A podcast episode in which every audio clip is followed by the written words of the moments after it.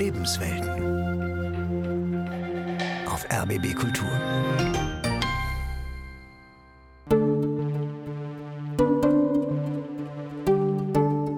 Die Christen in diesem Land sind verwurzelt. Das Christentum kommt aus diesem Land. Yasser Arafat zum Beispiel hat Jesus einen palästinensischen Pass gegeben. Das ist aber symbolisch gemeint, ja, mit der Nummer 0001. Das heißt, der erste Palästinenser, der den palästinensischen Pass bekommen hat, ist Jesus. Ich kann ja die Zukunft nicht vorhersehen, aber so wie es jetzt gerade aussieht, wenn die Situation weiterhin so bleibt, dann sehe ich keine Zukunft für die Christen hier im Land. Und ich als Pfarrerin würde auch nicht mich trauen, denen zu sagen, nee, bleibt.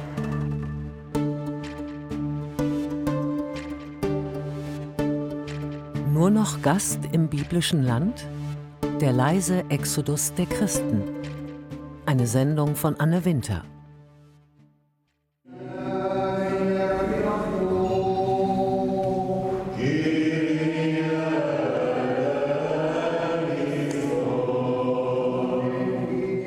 Antiochenisch-orthodoxen Kirche St. Georgios in Berlin-Mitte feiert die Gemeinde ihre Sonntagsmesse. Dass der neoromanische Klinkerbau ursprünglich eine evangelische Kirche war, ist in ihrem Innenraum nicht mehr zu spüren. Im Eingangsbereich zünden die Gottesdienstbesucher Kerzen an und bekreuzigen sich. Es riecht nach Weihrauch. Goldschimmernde Heiligenbilder schmücken die Wände. Hinter der Ikonostase ist durch eine offene Tür wie durch ein Schlüsselloch der Altar zu sehen, wo der Bischof und ein Priester in glänzenden Brokatgewändern Brot und Wein für die Eucharistie vorbereiten. Die Kirche ist voll. Rund 200 Menschen, darunter viele Familien mit kleinen Kindern, füllen die Bänke. Am Ende der Messe stehen die Gemeindemitglieder bis in den Vorraum der Kirche Schlange, um die Kommunion zu empfangen. Brot und Wein, bereits gemischt, werden den Gläubigen von Bischof und Priester aus dem Kelch in den Mund gelöffelt. Die Rum-orthodoxe Kirche ist die älteste christliche Kirche. Sie führt ihre Gründung im biblischen Antiochia, dem heutigen türkischen Antakya nahe der syrischen Grenze, auf die Apostel Petrus und Paulus zurück. Hier sollen die Anhänger Jesu zum ersten Mal als Christen bezeichnet worden sein. Die rund 500 Mitglieder der Berliner Gemeinde stammen aus Syrien, der Türkei, dem Libanon, Palästina, dem Irak und Jordanien. Ihre gemeinsame Sprache ist Arabisch. Der Deutsch-Palästinenser Nicola kommt regelmäßig zum Gottesdienst. Er wurde in Nordrhein-Westfalen geboren. Mitte der 90er Jahre gingen seine Eltern mit dem damals Vierjährigen zurück nach Beit Sahor bei Bethlehem. Seine Kindheit und Jugend verbrachte er am Schauplatz der Weihnachtsgeschichte. Entweder äh, er berichten das dann die Eltern, die erzählen zum Beispiel, ja, hier ist es dann passiert, weil dort ist ja natürlich diese, die Krippe, da ist sie dann auch zu sehen quasi, dann kann man ja auch das besuchen, das ist der heiligste Ort, man spürt das ja auch, wenn man dort ist. Man spürt ja diese Verbundenheit mit der Religion, diese religiöse Verbundenheit. Also das ist ein Segen, dass man in der Nähe von dem Ursprung dieser Religion ist, weil dort kann man ja wirklich das alles nachverfolgen, was in der Bibel sozusagen steht und dann, dann wird dann die Glaube hoffentlich auch bestärkt. In Beit Sahor, das mehrheitlich von Christen bewohnt wird, schickten ihn seine Eltern auf eine evangelische Schule. Der Familie ging es gut. Doch mit dem Scheitern der Oslo-Friedensverträge und der zweiten Intifada im Jahr 2000 verschlechterte sich die wirtschaftliche Situation in Palästina, Viele wurden arbeitslos. Nach dem Abitur ging Nicola daher zum Studium nach Berlin. Mit seinem deutschen Pass war das kein Problem. Anders für seine palästinensischen Mitschüler. Nur mit sehr guten Noten besteht die Chance, über die Kirchen ein Auslandsstipendium zu bekommen. Immerhin haben sie diese Möglichkeit. Denn weg wollen viele junge Leute, meint Nicola. Nicht nur wegen der desolaten wirtschaftlichen Lage in Palästina, auch wegen der eingeschränkten Bewegungsfreiheit durch die Besatzung und die Willkür an den Checkpoints, wo sie von den israelischen Soldaten wie Menschen zweiter Klasse behandelt würden. Da hat man ja auch nicht richtig Bock, da auch zu bleiben, zu leben. Ja? Das, das kann ich das verstehen schon, die Leute, dass sie dann sagen, ach nee, das, das äh, bringt mir hier nichts, ich habe noch ein Leben vor mir. Drei Wochen nach den mörderischen Anschlägen der Hamas denen der Krieg in Gaza folgte, sitzt die Pfarrerin Sally Azar in ihrem Büro in Jerusalem. Zurzeit sei es noch schwieriger als sonst, von dort ins nahegelegene Bethlehem zu fahren, sagt sie am Telefon. Den Christen in Palästina gehe es da nicht anders als den Muslimen. Es ist schon ähnlich, da wir alle unter der israelischen Besatzung leben. Also alle palästinensische Christen leiden darunter unter verschiedenen Formen. Das heißt, meistens ist es schon, dass die in Bethlehem nicht so richtig rein und raus können. Seit Januar 2023 ist Sally Azar die erste Pastorin der evangelisch-lutherischen Kirche in Jordanien und dem Heiligen Land. Schätzungen zufolge beträgt der Anteil der arabischen Christen in ganz Palästina keine 1,5 Prozent, die meisten davon orthodox. In Israel sind es 2 Prozent. Die junge Pfarrerin, die in Deutschland studiert hat, betreut die internationale Gemeinde an der Erlöserkirche in Jerusalem und die evangelische Gemeinde in Beit Sahor. Obwohl die Christen dort 80 Prozent der Einwohner ausmachen, wollen auch in ihrer kleinen lutherischen Gemeinde viele das Land verlassen. Weil die einfach nicht hier bleiben können oder dass die ihre Rechte nicht hier frei leben können. Und ein paar andere sagen, nee, wir sind hier schon seit 2000 Jahren und wir bleiben auch hier. Wir sind hier die Christen vom Lande. Ohne uns gibt es dann auch keine Christen mehr. Während die Christen im Westjordanland von ihren muslimischen Nachbarn in der Regel respektiert würden, sagt die Pfarrerin, schlage ihnen in Jerusalem von ultraorthodoxen Juden in letzter Zeit blanker Hass entgegen. Auf Hauswänden sind Parolen wie Tod den Christen zu lesen. Geistliche wurden auf dem Weg zur Kirche bespuckt.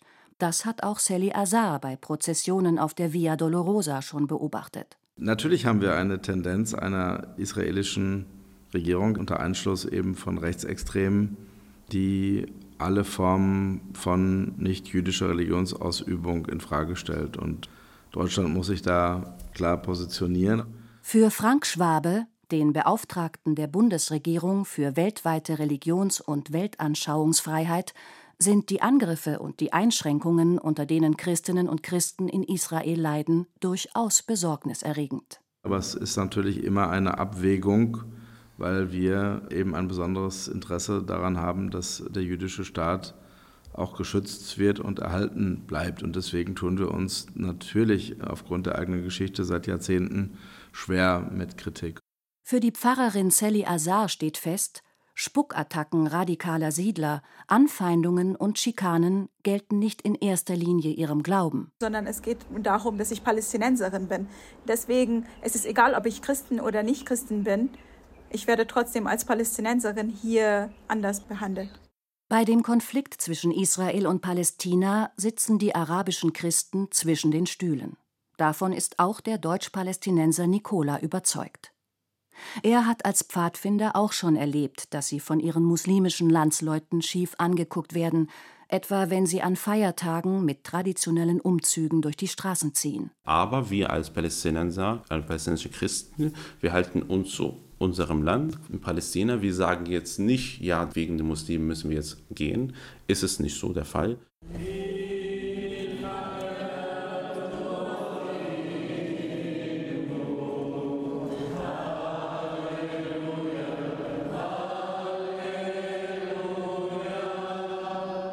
Jeden Sonntagmittag feiert die chaldäisch-katholische Gemeinde ihre Messe in einer schlichten Kirche des Erzbistums Berlin.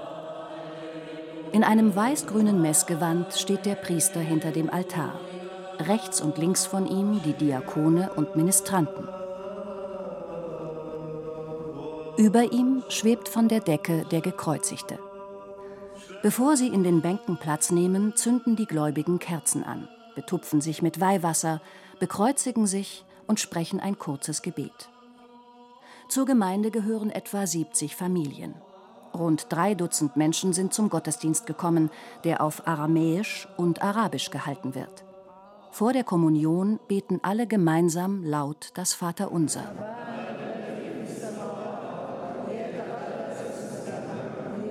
Die Gemeindemitglieder und ihr Pfarrer Raad Sharafana stammen aus dem Irak. Wie bei arabischen Christen üblich, nennen sie ihn Abuna, unser Vater. Bevor der Priester die Gemeinde in Berlin übernahm, betreute er die chaldäisch-katholischen Christen in Essen. 2006 floh er aus Bagdad nach Deutschland. Erkennbar als Pfarrer gekleidet, war er auf dem Weg zu einem Krankenbesuch von radikalen Islamisten entführt und misshandelt worden. Erst nachdem seine Kirche ein hohes Lösegeld für ihn gezahlt hatte, ließen ihn die Entführer laufen, sagt Raad Sharafana. Im Irak herrsche keine Rechtssicherheit, das sei ein großes Problem. Hinzu kommt die schwierige wirtschaftliche Lage. Selbst gut ausgebildete Christen hätten kaum eine Chance, eine Arbeit zu finden. In einer muslimischen Mehrheitsgesellschaft fühlten sie sich schutzlos. Zwar werden christliche Traditionen auch im Irak weiter gepflegt, Prozessionen während der Karwoche finden jedoch nicht mehr in der Öffentlichkeit statt. Ja, sie machen das auch. Ja, aber nicht in die Straße. Nein, nur in die Kirche. Äh, in die Straße ist sehr gefährlich, weil die Leute, der meiste ist Muslime. Wenn sie Kreuz sehen oder die christlichen Leute sehen. Das ist ein bisschen aggressiver. Ja, deshalb, wir haben Angst, so machen in die Straße. Infolge des Irakkriegs versank das Land in einem Bürgerkrieg zwischen Sunniten und Schiiten. Dabei kam es auch immer wieder zu islamistischen Terroranschlägen und schweren Übergriffen auf Christen und ihre Einrichtungen. Aufgrund der Bedrohung durch den sogenannten Islamischen Staat flohen 2014 massenhaft Christen aus der Ninive-Ebene und der zweitgrößten Stadt Mosul in den Nordirak. Ich war jetzt mehrfach im Nordirak und wenn man sich dort mit den Christinnen und Christen unterhält, dann gehen sie ja durchaus ja, bis in biblische Zeiten zurück und beschreiben, dass es noch nie eine solche Gefahr gegeben hat und es gab schon viele Zeiten, die sehr, sehr schwierig waren, äh, auch mit Massakern und Vertreibungen. Die Gräueltaten des IS wirkten bis heute nach, sagt der SPD-Politiker Frank Schwabe.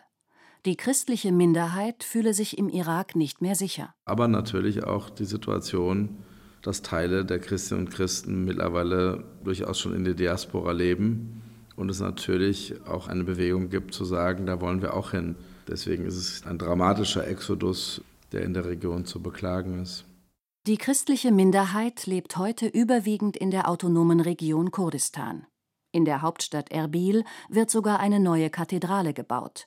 In Bagdad komme dagegen kaum noch jemand in die Kirche, sagt Raad Sharafana, und in Mosul schon gar nicht. Ja, kommt Leute, aber wenig. Ja, Beispiel in, in die Messe kommt äh, 10 Leute oder 20 Leute. Aber in Bagdad gibt es bis jetzt jede heilige Messe 50, 100 Personen kommt. Aber ja, wissen Sie, unsere Kirche dort im Irak wie eine Kathedrale, ja, groß, ja, eine schöne Kirche, schöne Gebäude, aber gibt es keine Leute. Das ist die Katastrophe für uns. Das Christentum existiert schon seit dem ersten Jahrhundert im Kernland des biblischen Zweistromlands, dem heutigen Irak. 2003, als Saddam Hussein gestürzt wurde, bekannten sich noch rund 1,5 Millionen Menschen zum christlichen Glauben. 20 Jahre später wird ihre Zahl auf nicht mal mehr eine Viertelmillion geschätzt, weit unter einem Prozent der Bevölkerung. Und ein Ende des Exodus der Christen aus dem Irak ist nicht abzusehen. Bald, befürchtet Raad Sharafana, werden die schönen uralten Kirchen nur noch Museen sein.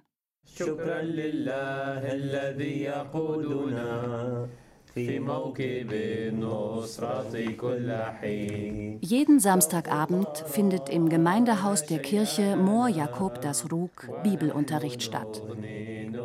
Rund 200 Familien gehören zu der größten der vier syrisch-orthodoxen Gemeinden in Berlin. Die meisten von ihnen stammen ursprünglich aus dem Tur Abdin im Südosten der Türkei. Ihre Muttersprache ist Aramäisch, eine moderne Form der Sprache Jesu. In den letzten Jahren sind einige neue Gemeindemitglieder aus Syrien und dem Irak hinzugekommen, die der Predigt auf Aramäisch oft noch nicht richtig folgen können. Diakon Amil Gorgis, der selbst aus Syrien stammt, liest mit den fünf Männern auf Arabisch aus dem Lukasevangelium und diskutiert mit ihnen darüber, welche Verantwortung man als Christ gegenüber den Armen hat.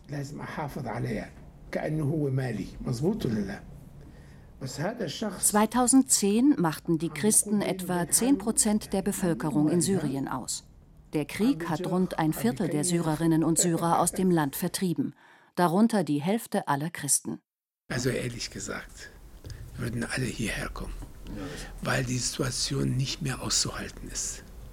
Sie spüren die Verdrängung, sie spüren den Druck und im Prinzip hier ist die Gesellschaft immer diverser geworden und dort ist es das Gegenteil. Man versucht eigentlich eine Monoethnisierung, die Minderheiten zu verdrängen, zu vertreiben. Neben der instabilen Lage und grassierender Armut, unter der alle Menschen in Syrien leiden, komme für die Christen noch hinzu, dass die muslimische Mehrheit immer intoleranter werde, sagt Amil Gorgis. Die ganze Gesellschaft hat sich tatsächlich mehr islamisiert. Also ich glaube, dass der politische Islam hat nach und nach einen Einfluss gewonnen in, in vielen Teilen Syriens. Tariq, Anfang 40, erklärt das an einem Beispiel. Als Christen, ja, sollen wir immer Assalamu alaikum sagen. Wenn wir sagen Marhaba, das bedeutet Hallo auf Arabisch, dann fühlen sie sich nicht klar. Sie möchten Salamu alaikum, alaikum salam und sowas. Im Bazar in Homs, wo er als Goldschmied gearbeitet hat, hätten Muslime ihn meist misstrauisch angeguckt, erzählt Tariq. Im Krieg sei er erst ins Dorf seiner Mutter zurückgegangen, wo er sich noch einigermaßen wohlgefühlt habe. 2015 hat er Syrien dann endgültig verlassen. In den großen Städten würden die Christen zunehmend aus ihren Vierteln verdrängt, auch weil muslimische Familien dort die Wohnungen aufkauften, ergänzt Amil Gorgis. Frauen, die kein Kopftuch tragen, würden sofort als Christinnen erkannt und hätten Angst, sich in manchen Stadtteilen zu bewegen. Aber nicht nur die Kleidung habe sich in Richtung politischer Islam verändert, auch die Denkweise.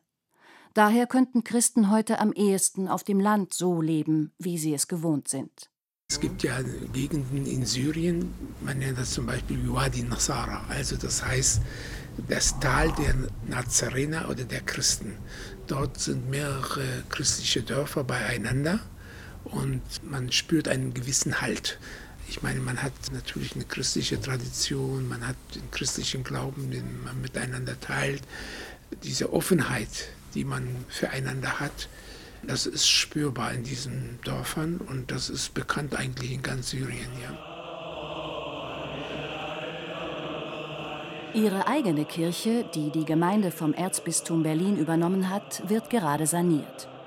Mit einem neuen Altar und Ikonen wird Mor Jakob das Rug danach auch mehr wie eine orthodoxe Kirche aussehen. In der Zwischenzeit findet der sonntägliche Gottesdienst in einer benachbarten evangelischen Kirche statt. Mindestens 100 Gemeindemitglieder nehmen daran teil. Die Männer sitzen links, die Frauen rechts. Fast alle haben das Haar mit einem dünnen Tuch bedeckt. Bei manchen Frauen ist die Zahl 397 aufgestickt, das Gründungsjahr des Klosters Mor Gabriel im Tur Abdin. Pfarrer Murat Üsel trägt ein helles Brokatgewand mit roten Bordüren und einem orthodoxen Kreuz auf dem Rücken. Natürlich litten auch die Christen in der Türkei unter der Inflation und der schwierigen wirtschaftlichen Lage, sagt der Pfarrer aber im Gegensatz zu dem, was seine Gemeindemitglieder aus Syrien und dem Irak berichten, gehe es ihnen in der Türkei unter der Regierung von Recep Tayyip Erdogan deutlich besser als vorher. Murat Üsel war gerade in Istanbul, wo der Präsident eine neue syrisch-orthodoxe Kirche eingeweiht hat. Seit der Gründung der Türkei 1923 bis jetzt ist keine Kirche für die Christen neu gebaut worden. Und in seiner Zeit ist eine nagelneue Kirche gebaut worden. Wir dürften früher, 80er, 90er Jahren, keine Kirche renovieren in der Torabdin. Jetzt, es gibt keine Kirche in Torabdin, die nicht renoviert ist. Jetzt soll ich was gegen diese Regierung sagen. Früher sei ein Pfarrer bei Kontrollen verächtlich behandelt worden. Heute sei er ein respektierter Mann. Haben Christen in der Türkei aber auch Religionsfreiheit? das ist eine schwere Frage. Haben sie nicht, sondern sie haben mit bürokratischen Hindernissen zu kämpfen, was ihre Besitztümer angeht, was die Möglichkeiten angeht, in Religionsstätten zu errichten. Sagt Frank Schwabe, der Beauftragte der Bundesregierung für Religions- und Weltanschauungsfreiheit. Auf dem Blatt Papier ist es so und wir haben ja auch christliche Gotteshäuser unterschiedlicher Art, aber eben sehr eingeschränkt und nicht so, wie wir uns das unter dem Begriff der Religionsfreiheit eigentlich vorstellen würden.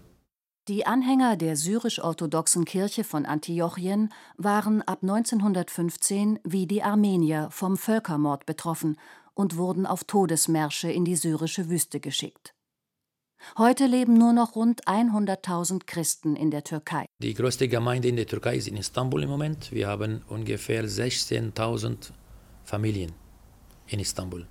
Und ganze Torabdin haben wir leider ungefähr 1500 Familien. Und da in Torabdin so viele Dörfer und so viele Städte sind leer. Die Christen im Tur Abdin sprechen bis heute Aramäisch. Darauf hat auch Pfarrer Üsel bei seinen beiden in Deutschland geborenen Kindern Kuriakus und Barbara viel Wert gelegt. Ich bin jetzt 34 Jahre alt, ich spreche Aramäisch seit Kindheitstagen, es ist meine Muttersprache und es ist für mich eine Ehre, Aramäisch zu sprechen. Und es ist auch unsere Liturgiesprache. Wenn ich ein Lied aus der syrisch-orthodoxen Kirche singe und es verstehe, habe ich eine bildliche Vorstellung davon. Und das wurde mir durch die Melodien, durch die Sinngebung dieser Lieder eingeflößt und das ist so besonders für mich. Allerdings könnten sich die jüngeren Cousins und Cousinen kaum noch mit den Großeltern auf Aramäisch verständigen, bedauert Barbara Üsel.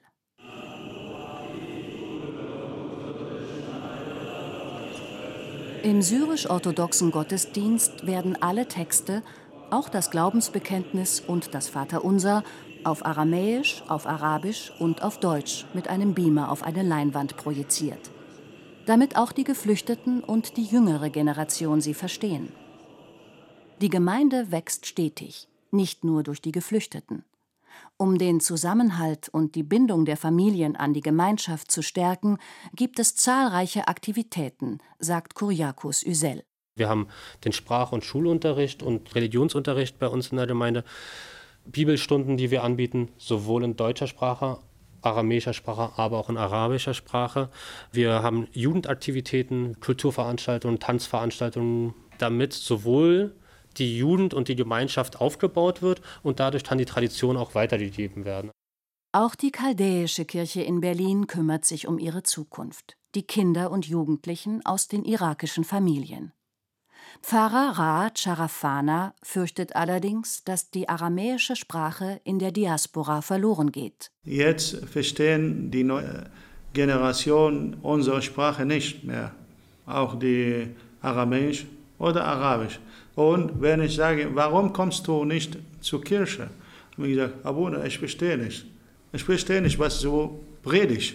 Die Rentnerin Sabiha, die jeden Sonntag mit ihrem Enkel zum Gottesdienst kommt, klagt, dass sie sich kaum noch auf Arabisch mit ihm verständigen kann. Von Aramäisch ganz zu schweigen. Dabei ist der 14-jährige Ministrant in der chaldäischen Messe, freiwillig, wie er sagt. Den Glauben an Kinder und Enkel weiterzugeben, ist seiner Großmutter sehr wichtig. Natürlich muss muss äh, lernen, was äh, unser Leben, was Gott zu uns gemacht, muss wir zu Hause erklären, was Gott von uns braucht. Wieso sind wir in der Erde? Am Ende beim Gott sein. Muss so äh, denken über Gott, was er will von uns. Das will auch die 30-jährige Adra. Mutter von zwei kleinen Söhnen. Und ich versuche, dass die beide immer in die Kirche kommen. Ja, und ich erzähle auch viele Sachen über Gott. Zum Beispiel auch Bibel lese ich für mein Kind, damit wir einfach bleiben in unserer Religion. Pfarrer Raad Charafana sieht die Zukunft seiner Kirche eher in der Diaspora als in seiner Heimat. Wenn die Situation im Irak so bleibt, werde es dort schon in 20 Jahren keine Christen mehr geben. Auf der einen Seite wollen wir, dass die Menschen bleiben, damit das Christentum eine Zukunft in der Region hat. Auf der anderen Seite geht es auch um das individuelle Schicksal. Sagt Frank Schwabe, der Beauftragte der Bundesregierung für Religionsfreiheit. Und wer will das am Ende entscheiden, dass sie sich bestimmte Dinge in ihrem Leben antun müssen, um das Christentum historisch überleben zu lassen, während sie vielleicht für sich persönlich sagen, dass sie in anderen Teilen der Welt in einer sicheren Lage leben könnten. In Israel und Palästina fühlten sich die Christen nicht gesehen, als habe die Welt sie vergessen, sagt Sally Azar. Damit das Christentum wenigstens an seinem Ursprungsort überlebt, wünscht sich die lutherische Pfarrerin mehr Solidarität, vor allem von den Kirchen untereinander. Also mehr ihre Stimmen hörbar zu machen. Also, dass die wissen, dass die gesehen werden, dass die Kirche da ist, um die zu unterstützen. Also, Ökumene spielt auch hier eine große Rolle.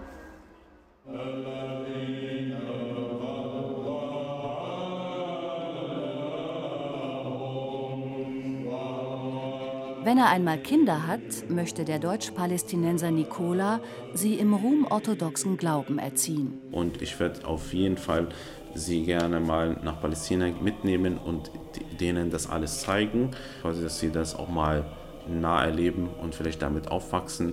Das versuche ich dann so, so wie ich kann. Ja, dass ich denen versuche, das so, so beizubringen, wie ich das beigebracht bekomme quasi und auch selber erlebt habe. Könnte er sich auch vorstellen, irgendwann nach Beit Sahor zurückzukehren?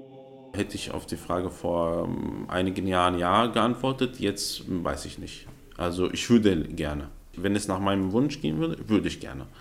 Aber ich weiß, dass das Leben dort nicht einfach ist. Sally Azar, die Pfarrerin in Beit Sahor, hätte nach ihrem Vikariat auch in Berlin bleiben können. Nun lebt sie im Heiligen Land, zwischen den Fronten eines nicht enden wollenden Krieges. Dennoch hat sie es nicht bereut, dass sie nach Palästina zurückgekehrt ist.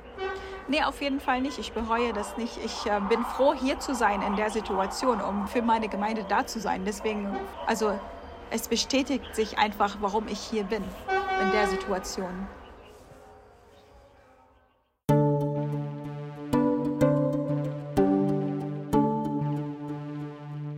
Nur noch Gast im biblischen Land? Der leise Exodus der Christen. Sie hörten eine Sendung von Anne Winter. Es sprach Cornelia Schönwald. Ton Nikolaus Löwe. Redaktion Ursula Voss-Henrich. Regie Paul Sonderegger. Eine Produktion des RBB für die ARD Audiothek.